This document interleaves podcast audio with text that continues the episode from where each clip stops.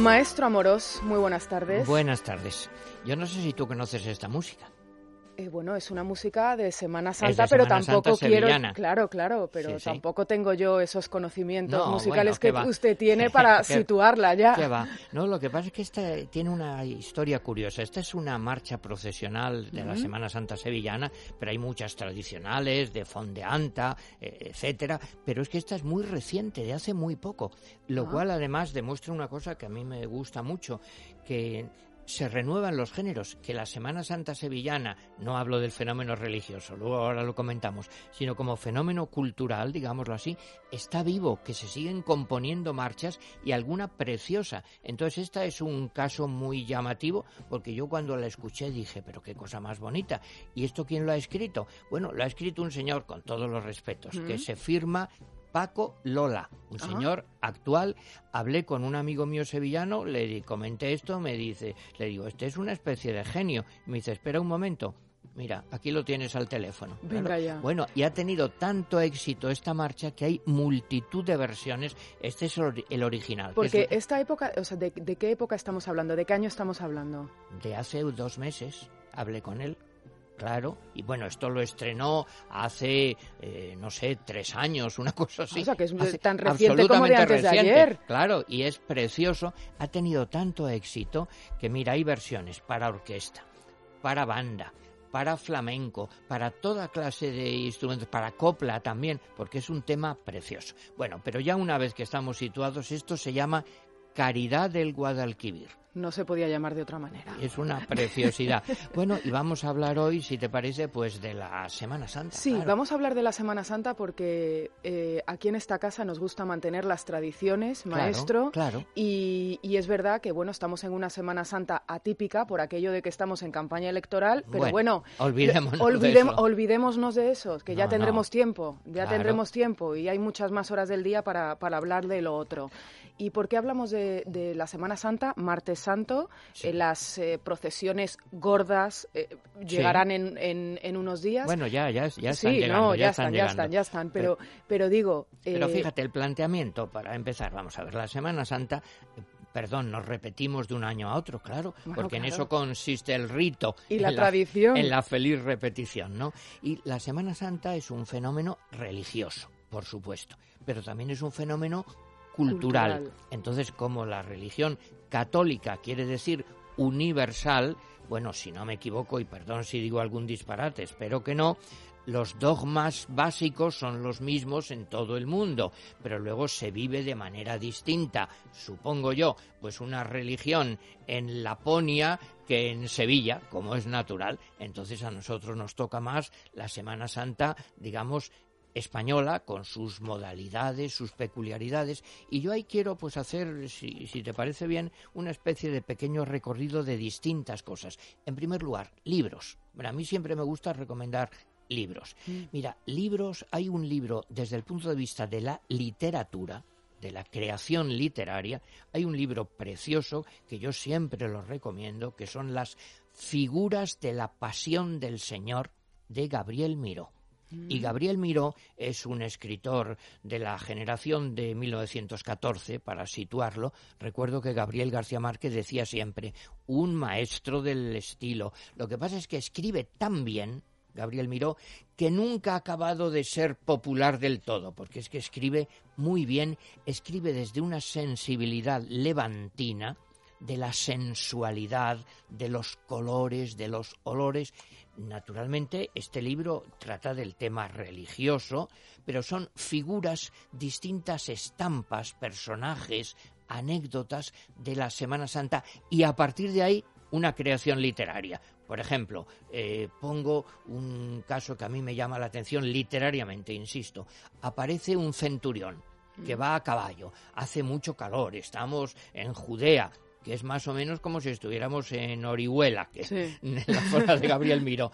Y entonces ve que en un árbol está cuajado de naranjas y con su lanza pincha una naranja, la coge y al pincharla cae el zumo dorado de la naranja sobre las llagas de un enfermo que está abajo. Oh. Esto literariamente es precioso. Claro, no tiene que ver con las creencias religiosas de modo directo de acuerdo, pero literariamente de mucha categoría, figuras de la Pasión del Señor de Gabriel Miró.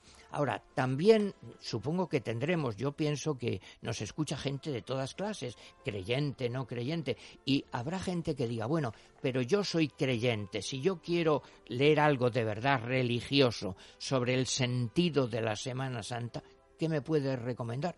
Bueno, yo tengo una idea, quizá me he quedado antiguo en esto como tantas cosas. No lo creo. Pero hay un teólogo magnífico que es Romano Guardini, italiano, Romano Guardini, un libro que se llama Via Crucis.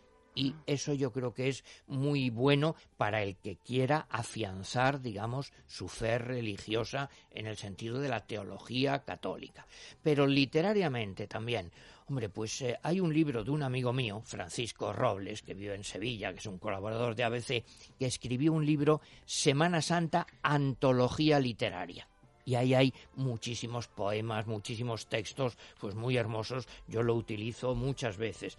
Y luego el año pasado, pues eh, se publicó un libro que yo lo utilicé aquí, pues para el especial de Semana Santa que hicimos, que es de mi amigo Antonio Burgos. Antonio Burgos es, digamos, en estos momentos, Sevilla hecho literatura. Y escribió un libro, publicó, que se llama La Semana Santa de Antonio Burgos. Claro, y en esa Semana Santa, pues lo que presenta son tantas historias, porque es que para un sevillano de verdad, pues eh, es que la Semana Santa va unida a su biografía y los abuelos, los padres, los niños empiezan a ir y le piden al, al penitente que va en las cofradías un poquito de cera, ¿sabes esto? Y van formando una bola y son los recuerdos. Y también cuenta otra historia que literariamente es muy bonita, una leyenda apócrifa de Becker te lo resumo yo, mal dicho, Antonio Burgos lo dice maravillosamente, pero eh, en lo básico pues es la historia de un artesano humilde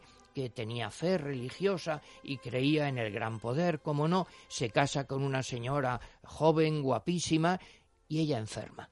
Ella enferma gravemente y él va a pedirle al gran poder que le ayude, que no puede ser que su mujer tan joven se muera. Y la petición pues no es escuchada y la mujer muere. Y entonces él tiene un, en fin, una crisis religiosa y espiritual muy grande, ¿no? Y dice, pues me has fallado, le dice al gran poder, ya no vendré más a verte. Si quieres, ven tú a verme a mí. Y ya está, y prescinde de la Semana Santa. Y un día en Semana Santa está en su taller trabajando, creo que era un carpintero, ebanista, si no me equivoco, y está lloviendo mucho. Y entonces, toc, toc, llaman a la puerta quién es Jesús, el gran poder que venía a visitarlo. Como una leyenda de Becker, porque había salido en procesión y estaba lloviendo y iban a refugiarse allí. Bueno, esos son literaturas. Pero si hablamos de escultura, eh, pues mira, yo siempre recomiendo, hay que recordar que hay dos polos, digámoslo así. Eh, la gente suele decir la Semana Santa andaluza que es más alegre, más sensual, con más...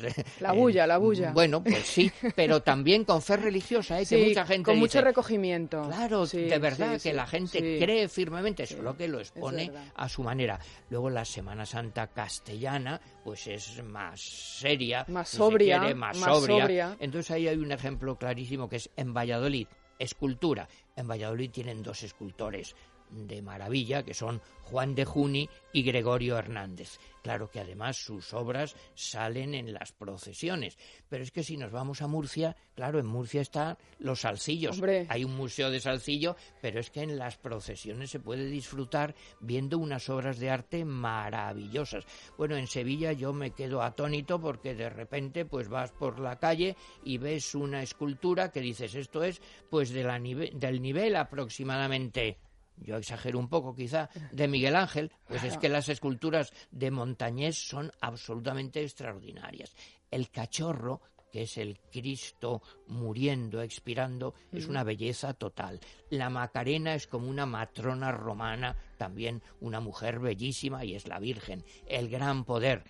También en más reciente, pero en Crevillente hay un museo de Mariano Benjure, que tiene también unas esculturas muy, muy hermosas.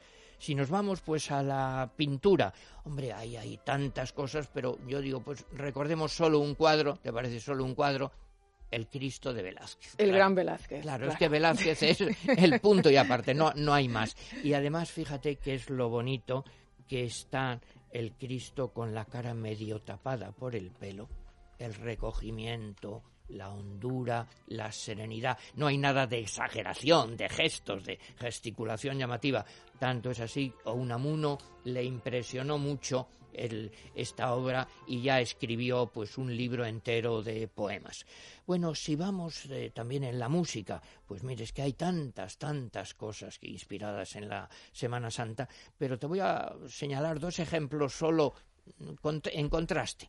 Por un lado hay una cosa muy curiosa que en España no se recuerda mucho, debíamos recordarlo más.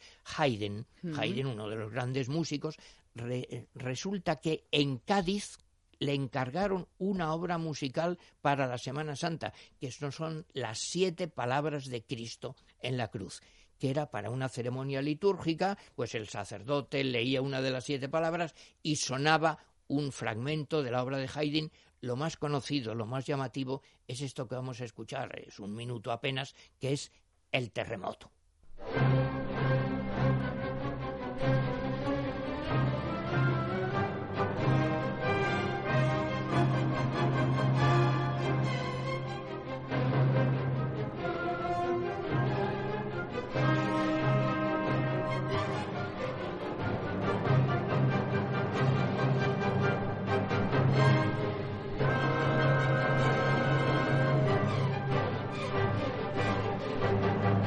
Haydn, las siete palabras de Cristo, el terremoto y tiene una fuerza tremenda. muy ¿eh? espectacular, muy teatral, si se quiere. Bueno, lo que la gente debe recordar que esto se lo encargaron a Haydn en Cádiz. Bueno, pero también hay otra obra, claro, que hay que recordar absolutamente, la cumbre de la música religiosa de Semana Santa y para mucha gente la cumbre de la música clásica de todos los tiempos ¿Mm? es la Pasión según San Mateo de Juan Sebastián Bach. Entonces esto es música litúrgica, es música profundamente religiosa, es música también espiritual, quiero decir que personas que no tienen creencias religiosas les ha servido también para subir a ese mundo espiritual que todos buscamos, que cada uno, pues, a su manera intenta encontrarlo. Entonces, hay tantos fragmentos de la pasión, según San Mateo, es muy difícil elegir, pero yo he escogido lo que vamos a escuchar un momento, el coro final. El coro final de la pasión según San Mateo es absolutamente conmovedor. Ese, cantan lo siguiente, Wir setzen, llorando nos postramos ante tu sepulcro para decirte, Descansa, Jesús, descansa dulcemente. Descansad, miembros abatidos. Felices son tus ojos que se cierran al fin.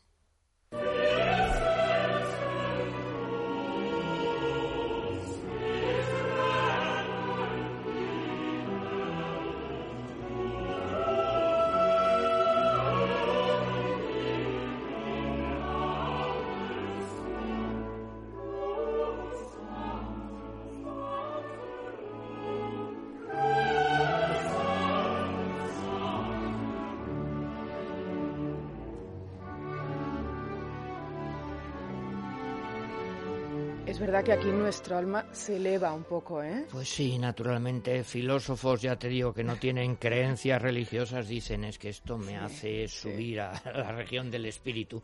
Bueno, hay que recordar que las procesiones en toda España son hermosísimas. En, eh, bueno, es una manifestación de fe en Sevilla, en Málaga, en Valladolid, en Murcia, en ciudades históricas donde tiene una especial belleza. Yo estuve hace poco por tu tierra, en Cáceres, lo importante que es que es una, es que menudo escenario. preciosidad, pero también el escenario de Zamora con el románico, de Granada con el Sacromonte.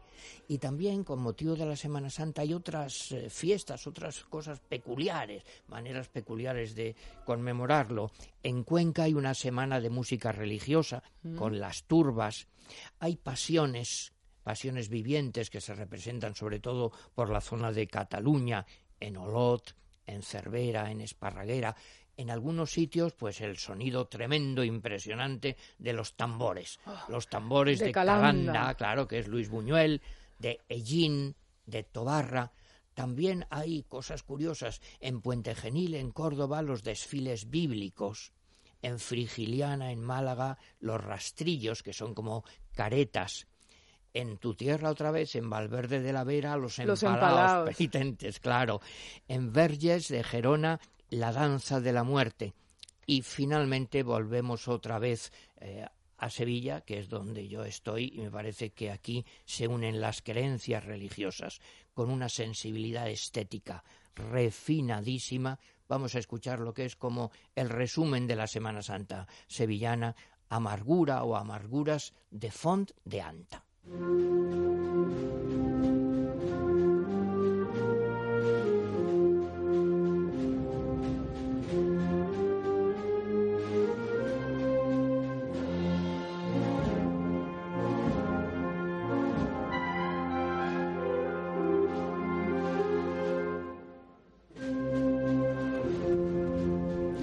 Pues si te parece, concluimos leyendo un parrafito solo de Antonio Burgos, de la Semana Santa sevillana de Antonio Burgos. Hoy empieza la nostalgia. Apresuraos, vivid cada instante, oíd cada flor, oled cada sonido. No me equivoco, ¿eh? Es lo que se llama las sinestesias. Oír la flor, oler el sonido. Que hoy empieza la nostalgia. Hoy empieza esa historia que siempre es igual, pero que nunca es igual, que nunca es distinta y que siempre nos parece otra. Hoy vivimos entre el dolor de lo que se va y el gozo de lo que viene.